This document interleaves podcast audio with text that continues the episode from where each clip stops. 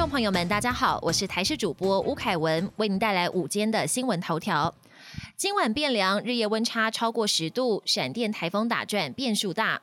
受到东北风增强、冷空气南下的影响，今天北部及东北部天气稍凉，其他地区也较凉。桃园以北及东北部地区有短暂雨，其中东北部地区跟大台北山区还有局部较大雨势发生的几率。轻度台风闪电目前导引气流不明显，会暂时呈现滞留打转的状态，未来会去哪变数仍大。周四之后路径才会比较明确。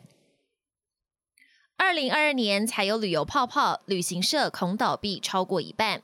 原本众所期待的台博旅游泡泡，因为博流入境检疫严格喊卡。有学者认为，旅游泡泡最快要到二零二二年才有可能实施，地点也会以日韩、新加坡、马来西亚等亚洲的国家优先，而明年仍会以国旅为主。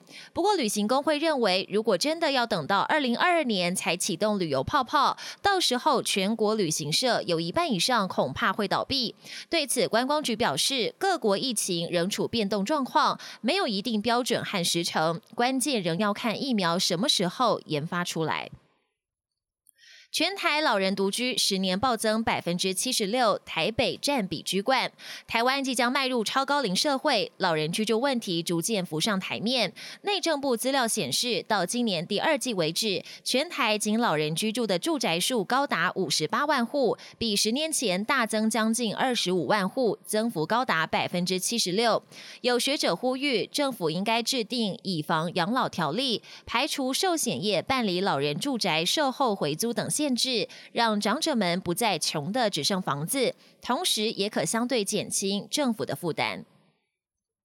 国际焦点：疑似川粉攻击拜登团队坐车，川普未谴责，反而公开赞许。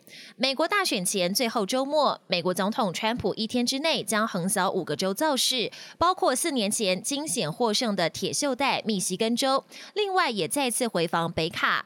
拜登同样抢攻密州，也重回家乡宾州催票。不过就在上周五，拜登竞选团队巴士在德州的公路上疑似遭到川粉车队包围，过程中还一度遭到撞击，造成车身损毁，幸好没有人员受伤。拜登和贺锦丽当时也不在车上。不过川普对这样的行为没有谴责，反倒给予鼓励。FBI 已经表示将介入调查。疫情反扑，西国实施宵禁，民众暴动上街。和许多欧洲大国一样，西班牙同样面临疫情反扑的局面。周末日增病例二点六万，虽然没有全国封锁，但政府延长全国紧急状态并实施宵禁，让民众大为不满。尤其是许多年轻人在晚间上街，遭到警方追逐。大城巴塞隆纳也上演大规模的警民冲突。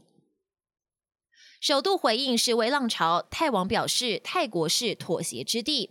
泰国政局动荡不安，泰王瓦吉拉隆功一号在王宫外接见保皇派民众。对于近日泰国政局动荡不安，泰王瓦吉拉隆功受外媒访问时表示，泰国是妥协之地，似乎在暗示自己有办法走出连日来的政治僵局。不过有示威者认为，瓦吉拉隆功只是空口说白话，并没有改革的诚意。